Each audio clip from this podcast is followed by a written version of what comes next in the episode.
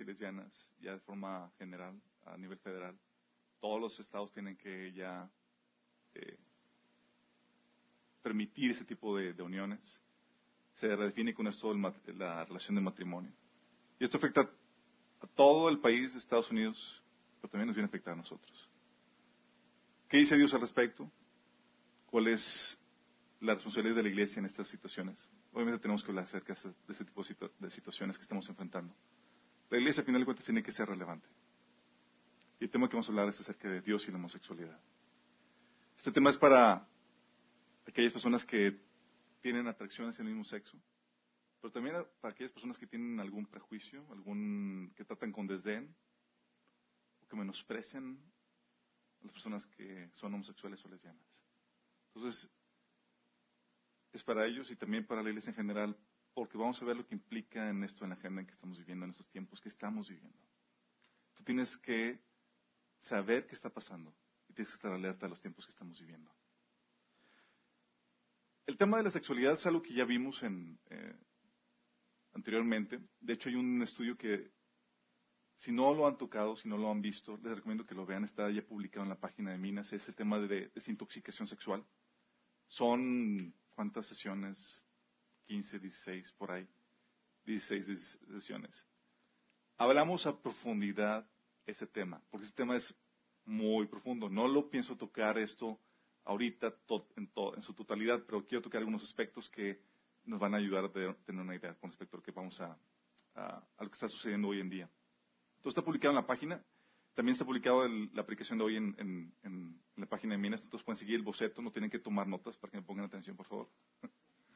Y eh, están ahí las, citas bíblicas. Me voy a ir un poco rápido, eh, porque tenemos mucho que abarcar, pero ahí está anotado todo. Entonces puedes utilizar esto para darle un repasado después. El, audio y el video va a estar publicado también esta semana, entonces puedes compartirlo. Pero quiero que vayamos a este tema.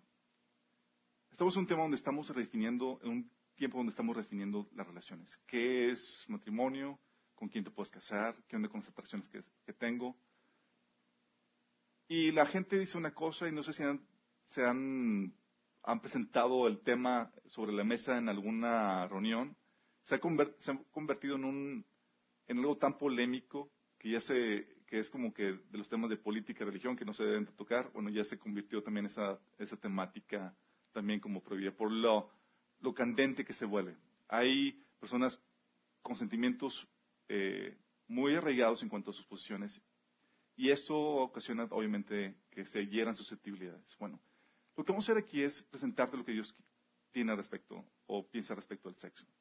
Dios tiene ese creador del sexo y como creador del sexo, Él puso las reglas. ¿Qué reglas? En la Biblia menciona algunas reglas acerca de para las relaciones sexuales.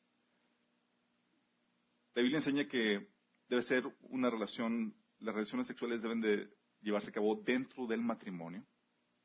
Es una relación donde ya hay pacto, donde hay responsabilidad, donde si hay un hijo de por medio, si hay, etcétera, ya hay responsabilidades y se puede demandar a la persona socialmente por no cumplir con los pactos que conlleva esa relación.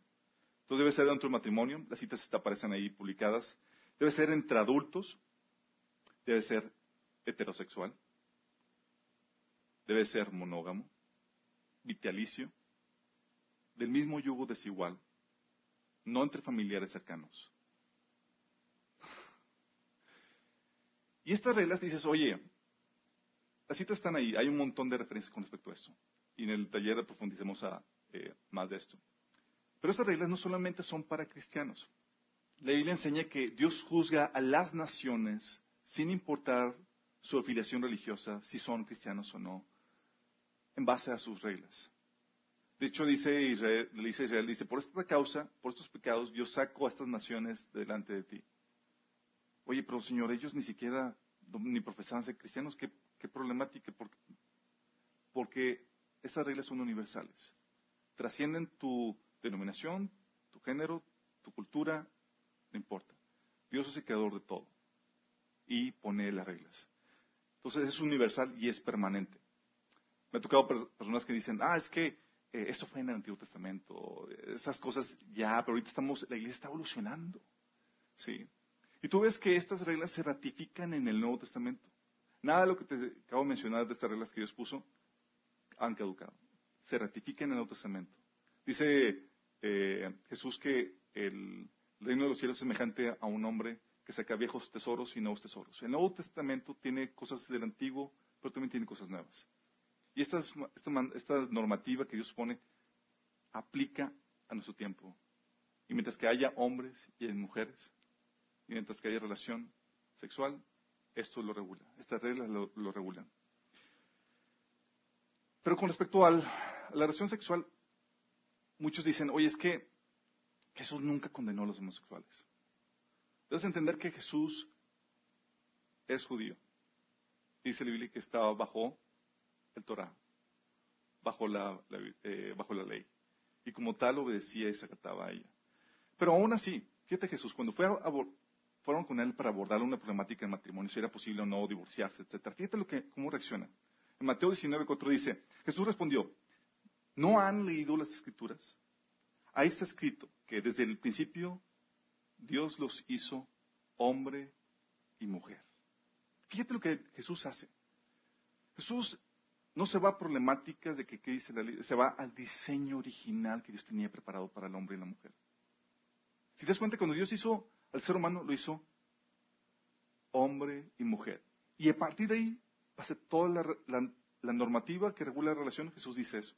Lo dice, lo que Dios unió no lo supo el hombre. De ahí Jesús sacó la normativa de es heterosexual y es vitalicio.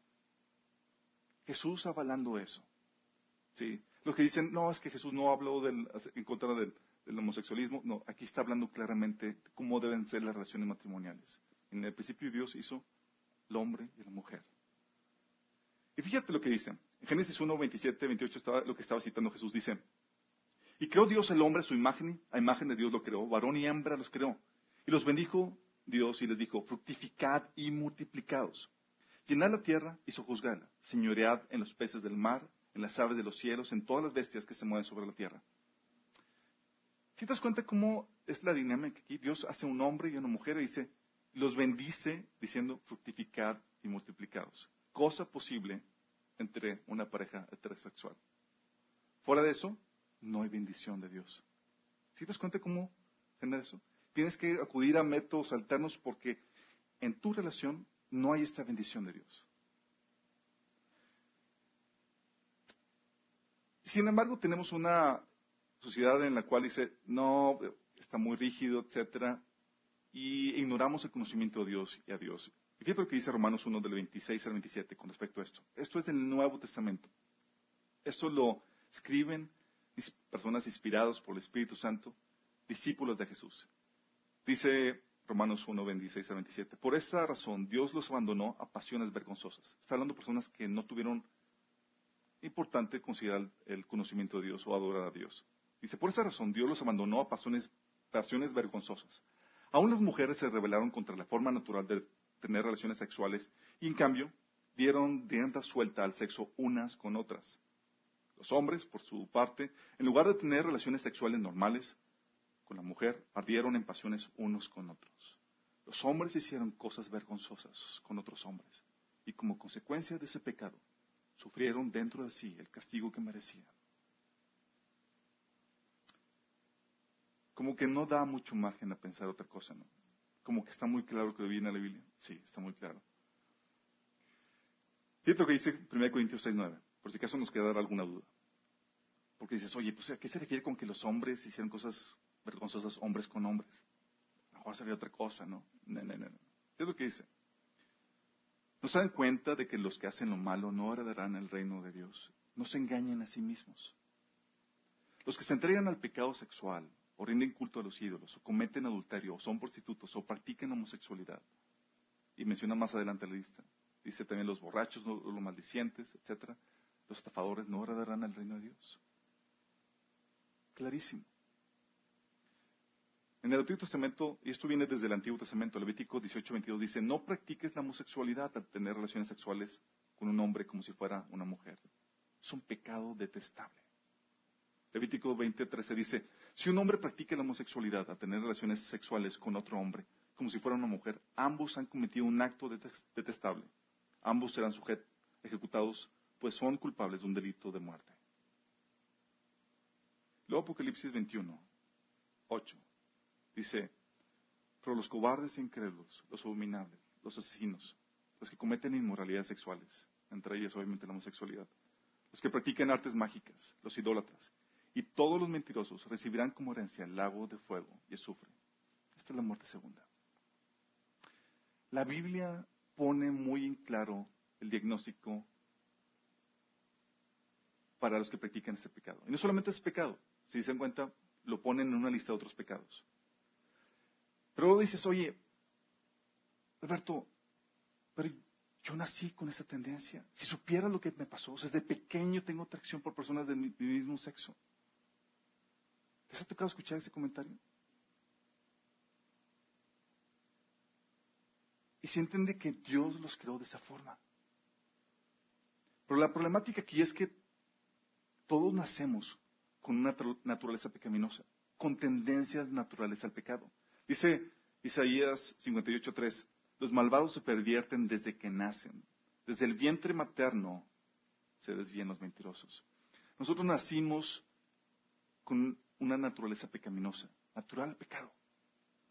Oye, desde pequeños somos mentirosos, estamos dados al pleito, a la hostilidad. ¿Han visto los hermanitos chiquitos o los que se empiezan a pelear? Es parte de desobedientes y aún con desviaciones sexuales. Recuerdo esto lo vi muy claramente cuando ya fui tío y luego cuando eres papá. Cuando eres papá dices, oh my goodness, la Biblia es correcta. Estos niños tienen una naturaleza pecaminosa y bien marcada. Es en serio. Dices, ¿cómo es posible que tan pequeños empiecen a hacer esto? Recuerdo una vez, mi sobrino, Mateo, eh, agarró la pasta, no, tenía ni dos años. Agarró la pasta y la, la embarró la secó toda. Yo digo, ah, me agacho con él y digo, ¿qué hiciste? Yo, mamá, y viene mi mamá así como que, y viene y pregunta, ¿quién hizo esto? Y Mateo dice, él. Ni dos años con tendencias mentirosas. Ni dos años. ¿Sabes qué? Nos ha tocado con Samantha, no, no tenía ni, ni, cuatro años, nos ha tocado a Samantha obviamente porque nació su hermano, la tensión y la desviación se empieza a desviar con él. Oye, Samantha con la almohada arriba de Mateo, así como que queriendo asfixiar. Sobre Josías, perdón. Josías, ¿qué pasa? O sea, porque podría Samantha justificar, es que yo nací con tendencias homicidas. Así nací. Por tanto debe estar bien. ¿Tiene sentido eso? ¿Y cuántos de nosotros no sabemos, oye, desde pequeños, los hombres, oye, la tendencia sexual, oye, para acá, aquella, aquella y no con una? con muchas. ¿Nacemos con tendencia a fornicar, a adulterar? Nacemos. Nadie te enseñó. Y fluye, y fluye. Así pasa. Nacemos con naturaleza pecaminosa. Pero ¿quién te enseña? Y por eso, digo, por eso que nacemos con esas tendencias pecaminosas, ¿vamos a regularlas como positivas? Porque nacemos con ellas. Oye, nacimos con ellas. Así, así somos. ¿Por qué no regularlas como positivas? Oye, desde pequeño me gusta no solamente una, muchas mujeres. ¿Por qué no la poligamia? Esa es la lógica que te estamos aplicando. ¿Por qué no? Oye, desde pequeño tengo tendencia a, a mentir, a desobedecer. ¿Por qué no regularlas? Al contrario, no, sino como está escrito. Fíjate lo que dice Efesios 2.3, dice, todos vivíamos así en el pasado, siguiendo los deseos de nuestras pasiones y la inclinación de nuestra naturaleza pecaminosa. Fíjate, todos nosotros seguíamos los deseos de, de nuestras pasiones y la inclinación de nuestra naturaleza pecaminosa. Por nuestra propia naturaleza éramos objeto del enojo de Dios, al igual que todos los demás. Inclinación y deseo de la naturaleza pecaminosa. ¿Tienes deseos pecaminosos? Oye, siento atracción por el mismo hombre, por, digo, por el mismo sexo, siento atracción por decir esto o inclinación a robar. Bienvenido al mundo caído. Todos aquí tenemos ese tipo de problemática. Y a ti no te hace diferente a todos los demás. Tu desviación de que siento atracción por personas del mismo sexo son normales. Aquí menciona que tenemos pasiones, de la naturaleza pecaminosa y deseos e inclinaciones de la naturaleza pecaminosa. Y todos vamos aquí. Por eso los pequeños, la Biblia se enseña que porque tienen una naturaleza pecaminosa se les tiene que educar cuando son pequeños. No les puedes compartir el evangelio, todavía no captan, pero puedes educarlos. Dice la Biblia, Proverbios 22.15, el corazón del muchacho está lleno de necedad, pero la disciplina lo aleja de él. Se le enseña cómo debe de comportarse. ¿Por qué? Porque no nace el puro y santo. No, no nace el puro y santo. Nace rebelde, ignorante y desobediente. Y con naturaleza pecaminosa. Y hay que educarlo. Sí. Ahorita hay ahorita mucha la tendencia de que, ah, es que no, no, los, no los eduques, digo, no los eh, disciplines, eh, habla con ellos, ellos son... Eh, recuerdo cuando estaba en la universidad, un, un, maestro nos comentó que ya han hecho este experimento antes. Ellos decían que el ser humano es malo por el precondicionamiento social y de las instituciones que, que, lo, que lo moldan a ser malo. Entonces, hicieron un experimento con niños que nada más les, daban de comer y dejaban que ellos evolucionaran. Y entre ellos se encuentra que se comportaban como animales. Porque el ser humano es el único que necesita otro ser humano para convertirse en ser humano. Necesitas ser educado. Necesitas cambiar. Y ya cuando tienes edad de razón, por eso tenemos que morir y nacer de nuevo. No es un ponerte un parchecito a tu, naturaleza pecaminosa. No es como que, ah, aquí, aquí tantito, un parchecito. Sí. No, no, no, no, no. Dice la Biblia que tienes que morir y nacer de nuevo. Dice, los que son de Cristo Jesús han crucificado la naturaleza pecaminosa con sus pasiones y deseos. ¿Sí te das cuenta de lo que hace? Por eso en el bautismo lo que hace es que por medio del arrepentimiento y del reconocimiento de lo que estás haciendo es malo, reconoces y eres crucificado con Jesús, mueres con Él y resucitas una nueva vida. Pero tienes que reconocer que tus pasiones y deseos pecaminosos van en contra de Dios y tienes que arrepentirte. Todos luchamos con esas tendencias. Aún después de haber aceptado al Señor, aún después de haber nacido de nuevo, vas a enfrentar luchas porque la naturaleza pecaminosa ahí está todavía. ¿Ya moriste eso? Sí. Lo que hiciste al morir es declararle la guerra hasta, hasta que partas de esta tierra. Fíjate lo que dice. La naturaleza pecaminosa desea hacer el mal y es precisamente lo contrario de lo que, el espíritu, de lo que quiere el espíritu. Y el espíritu nos da deseos que se oponen a lo que la, desea la naturaleza pecaminosa. Estas dos fuerzas luchan constantemente entre sí. Entonces ustedes no son libres para llevar a cabo sus buenas intenciones. Está diciendo, hay una lucha interna. ¿Todos las han sentido? sí. El hecho que tengas tendencia a ser malo, ¿significa que está bien? ¿Nada más porque tiene la tendencia? ¿Natural? No. Dice Romanos 8:12 al 13, dice, por lo tanto, amados hermanos, no están obligados a hacer lo que su naturaleza pecaminosa los incita a hacer. Fíjate, se lo escribe a cristianos y dice, hay una parte de ti, una naturaleza pecaminosa que te incita todavía. Dice, no estás obligado ya a obedecerla. Dice, pues si viven obedeciéndola, morirán. Pero si mediante el poder del Espíritu hacen morir las acciones de la naturaleza pecaminosa, vivirán. ¿Sí te das cuenta cómo opera esto? La problemática aquí es cuando esas, esas tendencias, esos deseos de la naturaleza pecaminosa, empiezas a desviarla y decirle, no es malo. Sigue tus pasiones, sigue tus deseos. Así somos creados. Vivimos en una sociedad que cada vez han rechazado a Dios.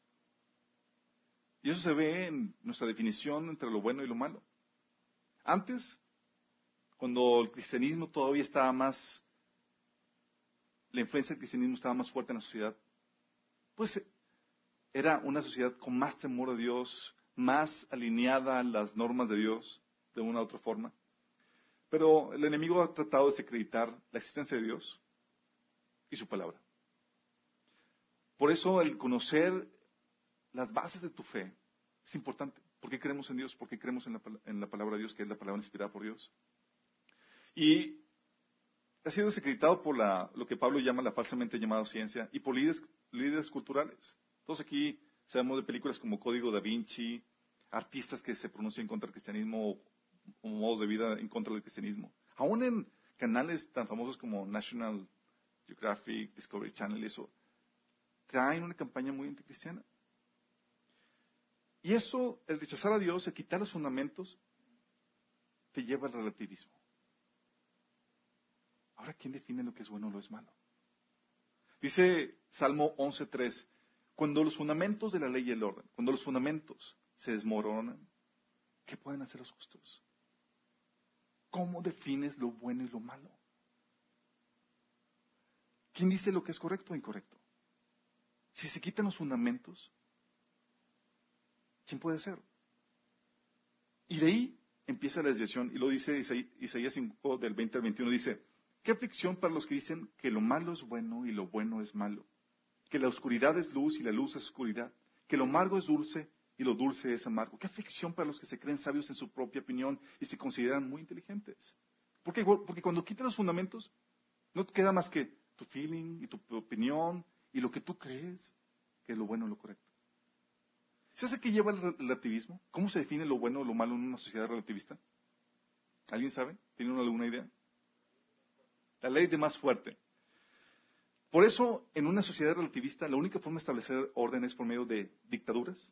Y eso lo hemos visto en sociedades como el comunismo, ¿se acuerdan? O cuando estaba eh, la sociedad, el fascismo con, Hitler. ¿Se acuerdan los, los actos criminales que cometieron? ¿Sabes cuál era la excusa que hacían los generales y esas personas que mandaban a matar millones de judíos? La razón que daban era, yo solamente estaba obedeciendo órdenes. ¿Por qué? ¿Por qué esa excusa? ¿Y se les valieron? No, como que ya los colgaron. Porque cuando quitas los fundamentos, la única razón que te queda para definir lo que es bueno o es malo es lo que Neturien dijo. Alguien más me dijo. Porque no tengo yo un fundamento en mí mismo. Me quitaron los fundamentos. Ya no tengo criterio propio. Y eso se enseña en muchas iglesias también, que debes seguir ciegamente al líder. Y la Biblia te enseña que debes seguir a Jesús y debes de tener un criterio propio basado en la Biblia. Porque como leímos, si se quitan los fundamentos, ¿qué puede ser justo? ¿Cómo puedes identificar lo bueno o lo que es malo? Pero también hay otra forma en que se regula esto es por medio del gobierno del más fuerte o también por medio de la sutil endoctrinación de las masas. ¿A qué me refiero? ¿Qué lo que hace Satanás? Y es muy esto. Lo que primero que hace Satanás es quitar los fundamentos. Desacreditas la existencia de Dios y la veracidad de la palabra. Con eso ya no tienes con qué defenderte. ¿Con qué distingues la verdad de la mentira? No tienes forma. Desacredita los fundamentos. Luego, Fíjate, esta es una forma de influenciar o de dominar sutilmente. Luego influencia las opiniones de las masas, principalmente las inmaduras, es decir, la de los jóvenes, fácilmente impresionables, llevadas por las emociones, sin criterio todavía desarrollado para, para, para tener su propia opinión. ¿Y cómo lo haces? La influencia de artistas, la música. ¿Sabías que la música es una forma de indoctrinarte? los programas que ves, las películas, las universidades, las escuelas, todo eso empieza a endoctrinarte. ¿Por qué? Porque cuando quita los fundamentos hay dos formas. O es lo que me dicta alguna autoridad, o es, el, es el, la forma dictatorial de alguien, o tu criterio de lo bueno y lo malo se convierte en lo que la mayoría cree o piensa se convierte en una moda. Antes estaba mal aquello. Ah, pero ahorita ya está. ¿Cómo, cómo cambió? Ah, simplemente te empezó a doctrinar, la gente lo empezó a aceptar y ahorita lo está aceptando. ¿Por qué? Porque no tienes fundamentos. Satanás ya los quitó hace tiempo. Entonces, ¿cómo le hace Satanás? Fíjate lo que hace. Lo primer paso hace que lo prohibido se vuelva tolerante. ¿Cómo lo hace? Por medio de la aparición cada vez más frecuente en medios de comunicación, personajes famosos, de un acto reprobable que empieza a aparecer más frecuentemente. ¿Se acuerdan cuando era seguido que, ah, ya salió del closet? Y ahorita parece que todo el mundo se salió del closet. Ya no hay closet. Sí. Y lo empiezan a hacer en un programa de televisión, comedias en los 90 donde el personaje principal era un homosexual y cosas por el estilo, y ya te empiezan a meter como, pues no está tan mal, se va aceptando, ya no es un tabú. Y entonces lo prohibido empieza a ser tolerante. Pero luego lo tolerante se vuelve aceptable. ¿Cómo? Por medio de la exaltación y vinculación de esa conducta con cosas positivas. Exaltación. ¿Le suena el orgullo gay como parte de? Aún ese pecado con otros pecados. Entre varones antes de Cristo. No, sí, me fui y me metí con tal chica. Ah, sí, y, y se empieza a exaltar ese comportamiento. Es la estrategia que el enemigo hace.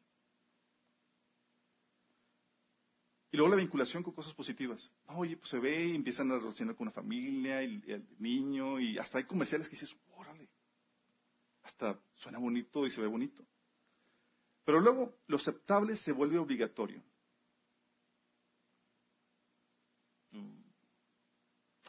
Y esto se vuelve por medio de la victimización de los que lo practican, no tienen esta conducta, y la criminalización de los que se pongan.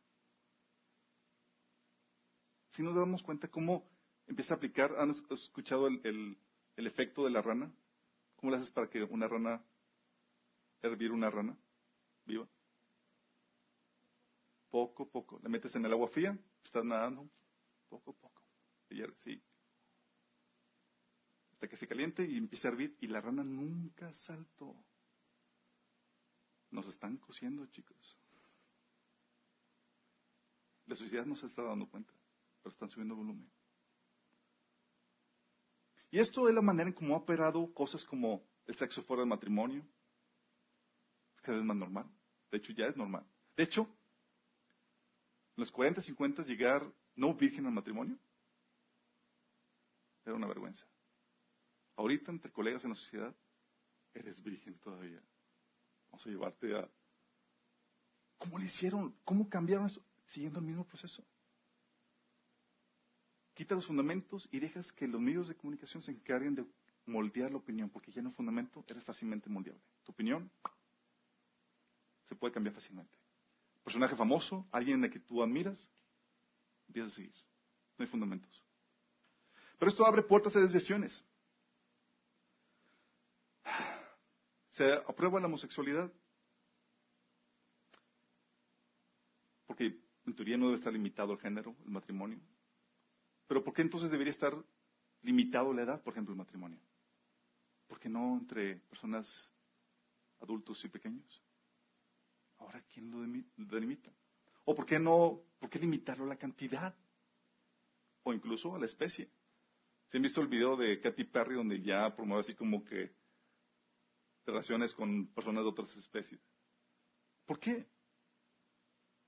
Si el único, el único criterio es el sentimiento sexual y el efecto, el afecto que tienes hacia alguien, ¿qué te puede detener de otras desviaciones?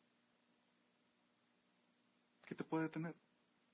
Si saben que ahorita ya se está, en, Estados Unidos buscando eh, la propuesta de ley para aprobar pedofilia, incesto, bestialismo, poligamia. Porque cuando quitas los fundamentos, ¿Qué tienes para extinguir? De lo que es bueno y lo es malo. Se abren puertas a otras decisiones. En, otras culturas, por eso, el canibalismo es normal. Y lo, y lo ven mal. Digo, es normal. ¿Cómo llegaron a ese tipo de cosas? No hay fundamentos. Dice la Biblia que yo no conocí lo que era malo, sino por la ley. Dice Pablo. La ley lo que te ayuda detectar qué es lo correcto o lo incorrecto. En otras culturas, tú lees incluso en la Biblia, sacrificar bebés o niños al fuego, ya nacidos. Era la norma y era bien visto, era como, wow, lo sacrificó, es un honor tremendo haber hecho eso. En nuestra cultura mexicana teníamos eso. Sacrificio humano. Lo veían mal en lo más mínimo. ¿Podemos llegar a eso? Podemos llegar a eso. Sin fundamentos, podemos llegar a cualquier tipo de atrocidad. Luego dices, oye, no, tranquilo, no, no exageres, o sea, no estamos llegando a ese punto. Yo soy cristiano y soy homosexual. Sí, tengo mis convicciones. Sí. O soy, creo en, la libertad de matrimonio.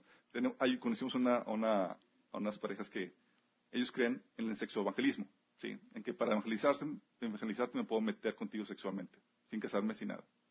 O en que si hay una relación ah, eh, aprobada entre adultos que consienten, aunque no estén casados y a pesar de otros matrimonios, que puedan entrar en una relación sexual.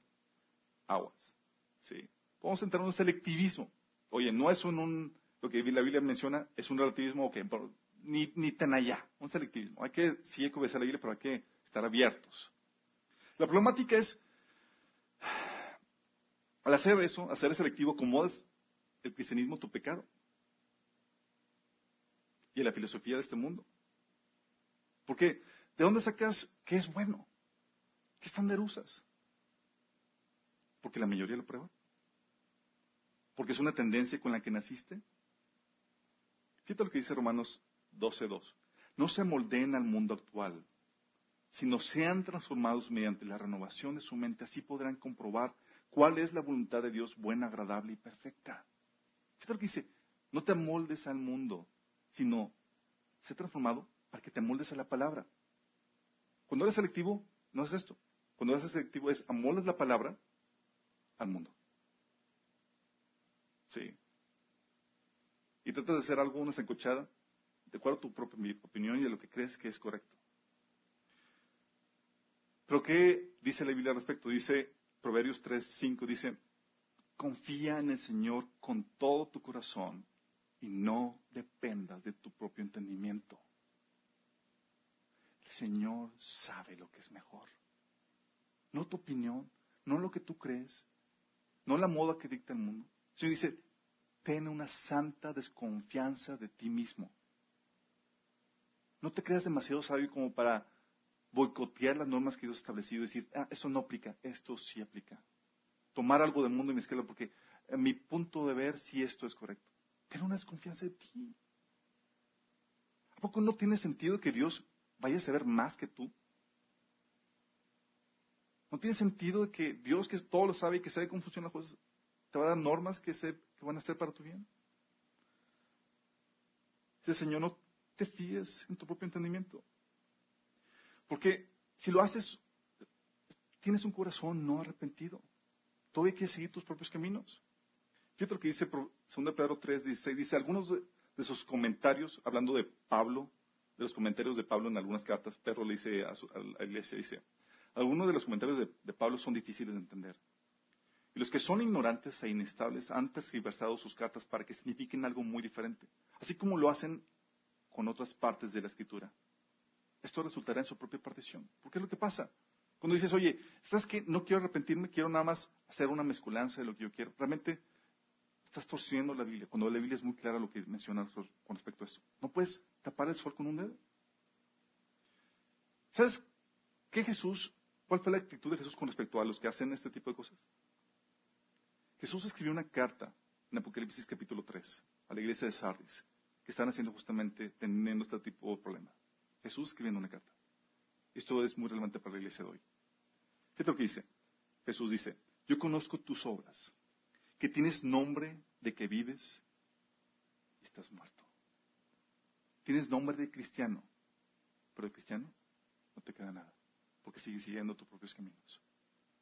Luego más adelante dice, vuelve a lo que escuchaste y creíste al principio y reténlo con, firmeza.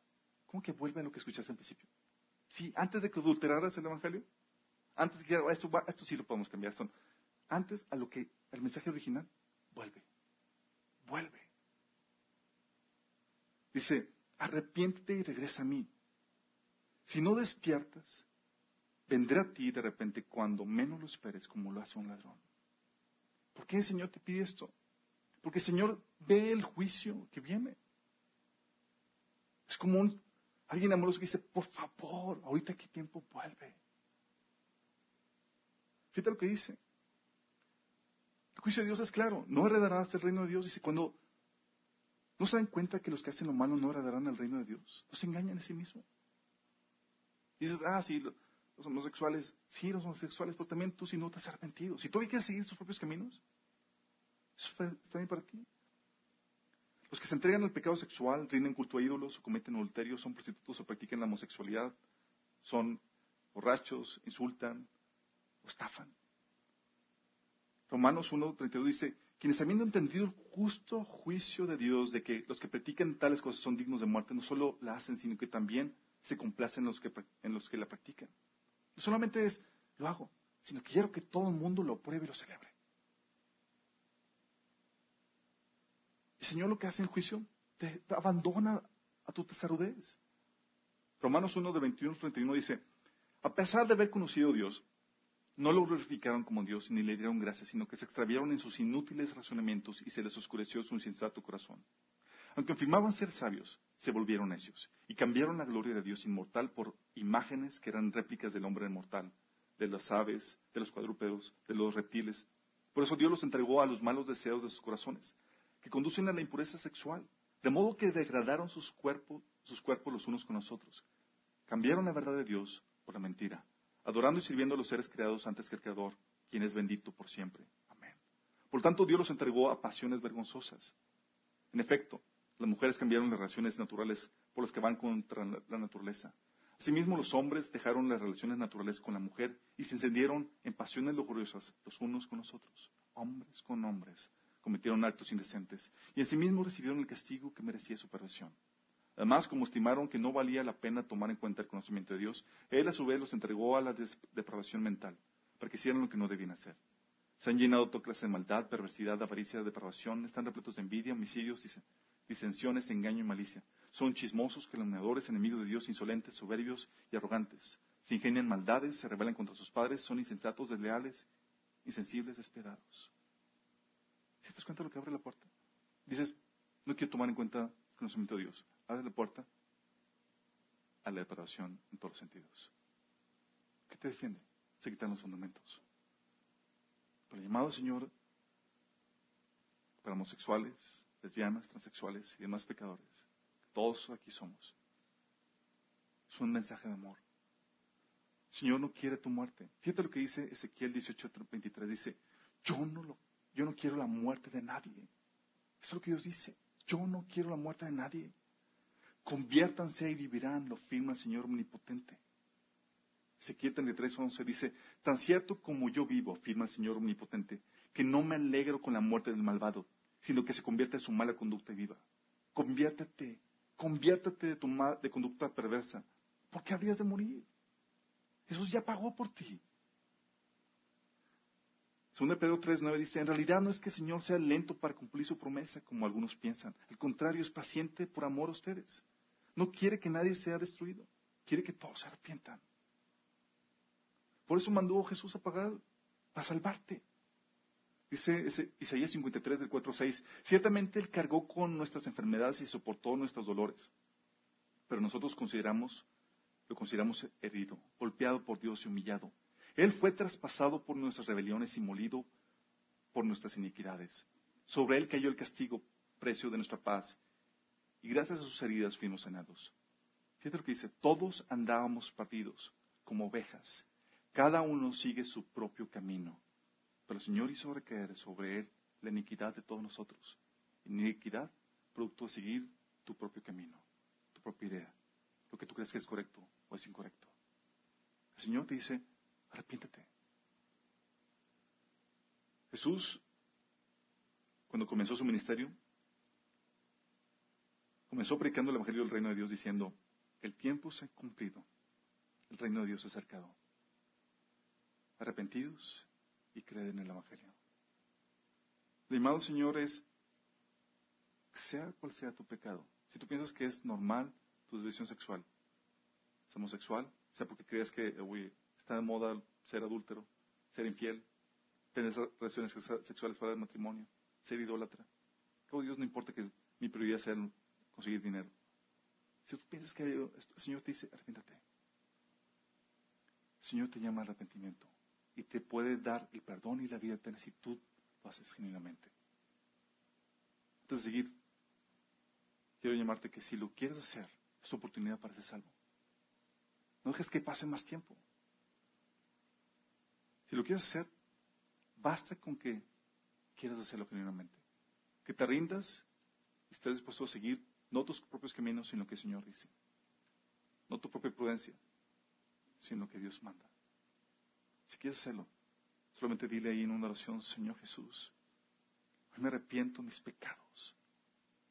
Hoy decido dejar de seguir mis propios caminos, mi propio entendimiento, mis propias opiniones.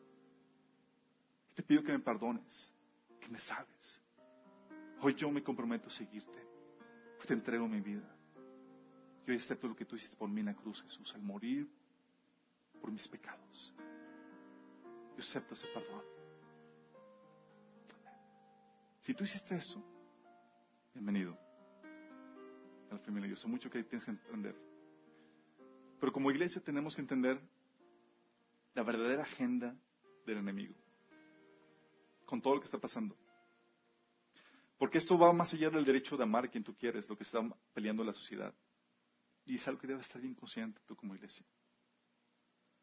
¿Sabías que uniones civiles ya habían existido antes de que se regulara el matrimonio homosexual?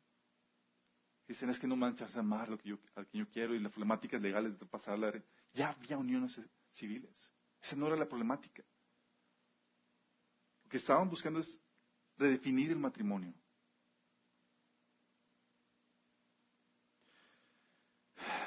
La verdad es que es un movimiento anticristiano lo que está sucediendo. No sé si sepan o estén tanto de noticias que están sucediendo a partir de, esto que está sucediendo. En Estados Unidos tienes capillas, iglesias, ya demandadas por no atreverse a realizar bodas gay. ¿Sabes tú eso? Tienes a pastores amenazados a predicar contra la homosexualidad. En Austin, una, eh, el alcalde de Austin estaba haciendo esto. Obviamente, gracias a Dios, todavía hay suficientes cristianismo como para repeler eso. Pero se está levantando un movimiento anticristiano. Negocios cristianos, ¿sí sabían? Pastelerías que hacen para bodas, siendo demandadas porque el pastelero cristiano no puedo participar en esto por mis convicciones religiosas. No puedo celebrar contigo en esto. Busque tu otra pastelería. Demandados. La pastelería cerrada. O florerías también. Demandados porque sabes que no, no puedo celebrar contigo en esto. No puedo ayudarte en esto. Va en contra mis convicciones. Demandados y partidos. El juez, el abogado de esta persona que, de la, esta mujer que tiene su florería dice, porque ganaron en contra de ellos. Perdieron sus negocios. ¿Se está dando cuenta? Dice, el mensaje de, este, de esto es sin equivocación. El gobierno va a traer tu ruina personal y profesional si no aceptas a celebrar el mismo sexo. ¿Estás consciente? Y esto lo estamos viendo también en la indoctrinación, sexual que se está dando en las primarias en Estados Unidos. A nivel kinder, a nivel primaria, están los enlaces ahí para que los puedan ver después. Se están dando ya, se empieza a hablar desde kinder acerca de libertad para escoger a un parejas del mismo sexo. Tus hijos, tú los envías a kinder pensando que yo tengo, yo voy a enseñar esta temática. Se están dando ya, se están enseñando eso. Papás han estado histéricos al respecto. Papá se puso histérico al respecto y dice, oye, yo necesito que me informen de eso. Yo tengo el derecho a saber qué le van a enseñar a mi hijo y esto no viene parte de las obligaciones. El gobierno dice, le dice a la escuela, si tú no enseñas eso, yo te voy a castigar reteniéndote apoyo económico. Fíjate cómo se está dando. Y este papá, por su protesta, fue y paró a la cárcel. ¿Te estás dando cuenta de la dinámica? Y dices, Alberto, eso es en Estados Unidos. ¿Sí han escuchado el dicho de cuando las barbas de tu vecino veas pelar, con las suyas a remojar? Y supieron que aquí en el estado vecino, en Saltillo, el gobierno ya mandó a un pastor por oponerse a las relaciones homosexuales. Sí, te estás dando cuenta. ¿Por qué, ¿Con qué propósito está sucediendo todo esto? Déjame darte mi teoría al respecto. ¿sí? Es algo que tú vas a tener que meditar con Dios. ¿Con qué propósito? Satanás quiere traer la ruina de Occidente, de su nación, la nación vecina. ¿Te acuerdas de Balaam? Balaam era un profeta, pseudo creyente, y fue contratado por Balac, un rey, para pelear contra Israel. Decía, Balaam, ven acá y maldíceme a Israel para yo poderlo ir y vencer. ¿Sí? Y pues este profeta decía, iba, y cada vez que iba a hablar, venía el Espíritu y no hacía otra cosa más que hablar bendición contra, a favor de Israel. Y decía, ¿qué te pasa? Te estoy pagando y te estoy contratando para que me lo maldigas y tú me lo estás bendiciendo. Y otra vez decía, ok. Y este Balaam quería como que hacer la manita porco. Dios tal vez si hacía esto o daba más sacrificios, lograba que Dios soltara la maldición contra Israel. Total, nunca lo pudo hacer. ¿Sabes lo que hizo Balaam?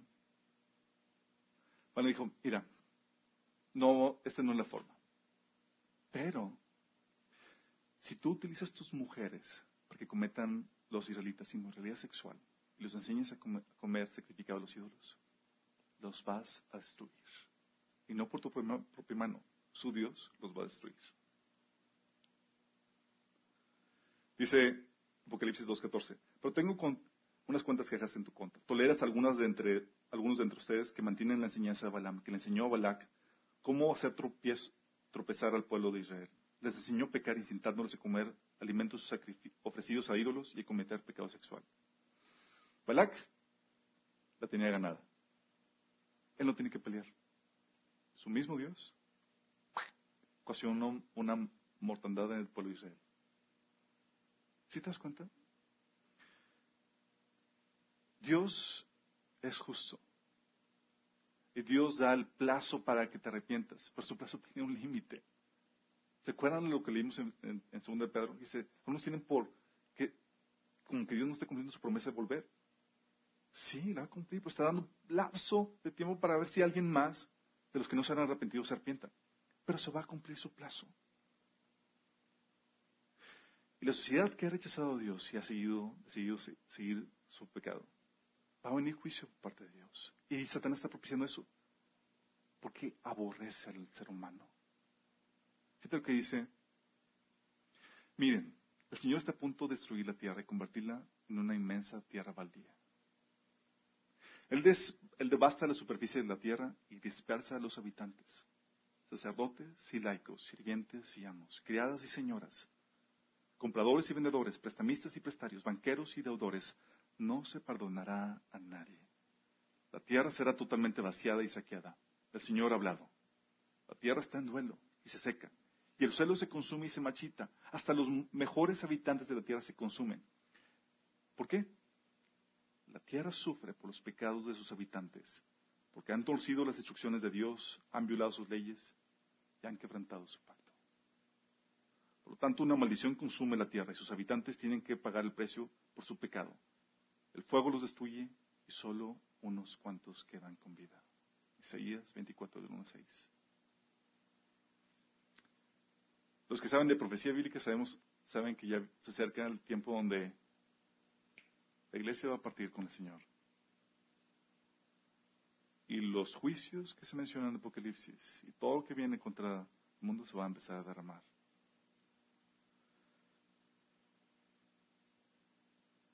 El Señor está dando un lapso, por eso está aplazando su venida, por eso está aplazando el rapto. No quiere que Dios esto, quiere que partas. Porque Dios no está muy contento. Si Dios no trae juicio a las naciones, va a tener que pedirle perdón a Sodoma y Gomorra por juicio que trajo a ellos. ¿Y qué perspectiva trae a nosotros? Seguramente viene una persecución, chicos, como ya lo vimos. La persecución ha sido normal para los cristianos desde sus inicios. Primero a manos de los judíos, después a manos, del, del Imperio Romano, después a manos de la Iglesia Católica, por medio de la Inquisición.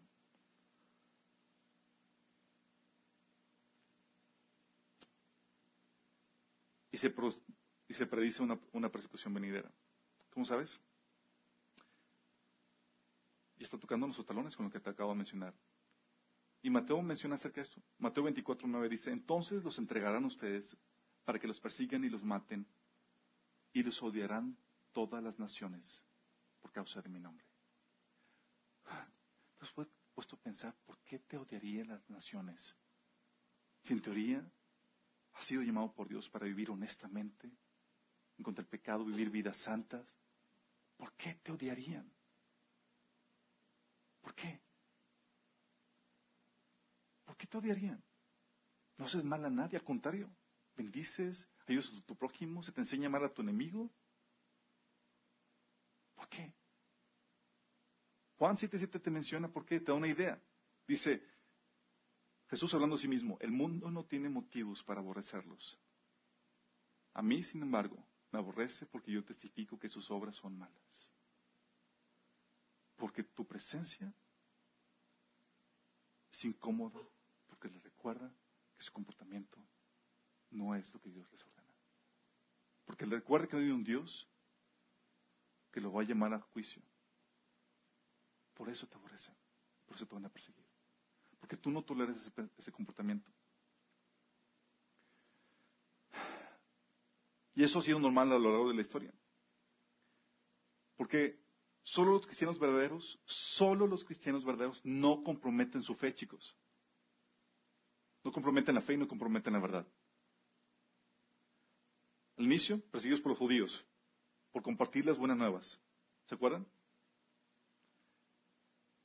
Los, los apóstoles dijeron, juzguen ustedes, si es correcto obedecer a ustedes antes que a Dios. Nosotros no podemos hacer otra cosa más que seguir compartiendo lo que hemos visto y testificado. ¿Qué les costaba no obedecer? Que es Porque no podían comprometer la verdad. Después de la persecución de los judíos, ¿sabes tú que vino la persecución del imperio romano? ¿Y sabes cómo vino la persecución? Porque tenías que reconocer que César es Señor. Sencillo. ¿Quién es el Señor? César. O puede decir Jesús y César. ¿Con eso me salvo mi pellejo? Pues claro. Pero los cristianos iban y morían muertes horribles en la arena. Dicen, no, solo Jesús es el Señor. Los cristianos que no están dispuestos a comprometer la verdad de su fe son los que han sufrido persecución. Los que le comprometen salen librados. Durante el medievo la Iglesia Católica llevaba la Inquisición a los que a los que se volvieran a bautizar. ¿Te bautizaste de, adulto? Cuello. ¿Por qué estás diciendo que lo que hizo la Iglesia Católica fue malo. O no fue suficiente. O estás no de autoridad. O te pescaban teniendo una Biblia, o leyéndola, o enseñándola. Cuello. ¿Cuántos de aquí se han bautizado? Muchos cristianos que sabemos que pasan dos, tres años sin bautizarse. No big deal. Porque sabemos que la fe la, la salvación es por fe. Pero cuando te dicen, oye, no debes hacerlo, porque tu cuello parece eso. O sea, tienes que obedecer a Dios en el mandamiento que Jesús te dijo. ¿Tú lo desobedecerías? ¿Estarías dispuesto a comprometer la verdad para salvar tu pellejo? Ahora igual, ¿Comprometerás la verdad para no padecer persecución? ¿Habrá cambios en tu cristianismo para amoldarte a la cultura actual? ¿Para no ser tachado de homofóbico, intolerante, retrógrado? Haz que mis amigos van a decir mal. Si saben que pues, no pruebo el matrimonio gay. Vas a ser como los cristianos que han padecido durante tantos años, que separan la verdad, o los que comprometen la fe y la verdad. Fíjate lo que dice 2 Timoteo 3:12. Es cierto. Y todo el que quiera vivir una vida en sumisión a Dios en Cristo Jesús sufrirá persecución. Apocalipsis 12, 17 dice, entonces el dragón se enfureció contra la mujer y se fue a hacer guerra contra el resto de, los, de sus descendientes, los cuales, fíjate, los cuales obedecen los mandamientos de Dios y se mantienen fiel, fieles al testimonio de Jesús. Estamos en un tiempo donde tu fe va a ser probada. Un tiempo donde vas, a salir a luz y realmente eres un verdadero creyente o no. Que el Señor te lleve a mantenerte fiel. No sacrifica ni comprometer ni una milésima de lo que viene en la palabra de Dios. Porque te mordar al mundo por no querer padecer persecución o burla. El Señor te llama a mantenerte firme en la, fe. Si te mantienes firme, fiel, dice Apocalipsis 3.10, por cuanto has guardado decir, mi palabra, yo te guardaré de la hora de prueba que vendrá sobre el mundo entero. Mi promesa. No significa que no vayamos a padecer persecución antes de que venga ese tiempo. Pero sí significa que es de los que nos vamos a ir Porque pronto nos vamos, chicos. El Señor viene por nosotros. Y no sos tú. Yo sí quiero irme con Él. Oramos. Padre Celestial,